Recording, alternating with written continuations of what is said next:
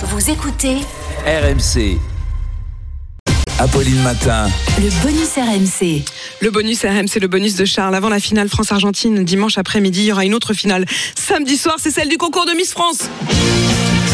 Ce sera à Châteauroux, Apolline. Elles seront 30, 30 candidates sélectionnées pour cette 93e édition en forme de petite révolution puisque le règlement a connu plusieurs évolutions cette année. hein. Jusqu'ici, seules les femmes âgées de 18 à 24 ans sans enfants pouvaient prétendre au titre.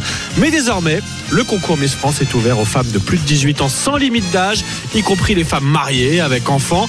Autre évolution majeure, les candidatures transgenres sont désormais acceptées à partir du moment où la candidate a un état civil féminin. Les tatouages visibles sont aussi désormais autorisés. On en verra d'ailleurs samedi soir. Enfin, dernière évolution notable.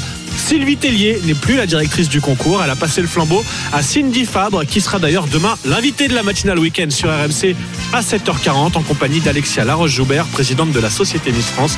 Ce sera demain dans la matinale week-end de Mathieu Rouault sur RMC.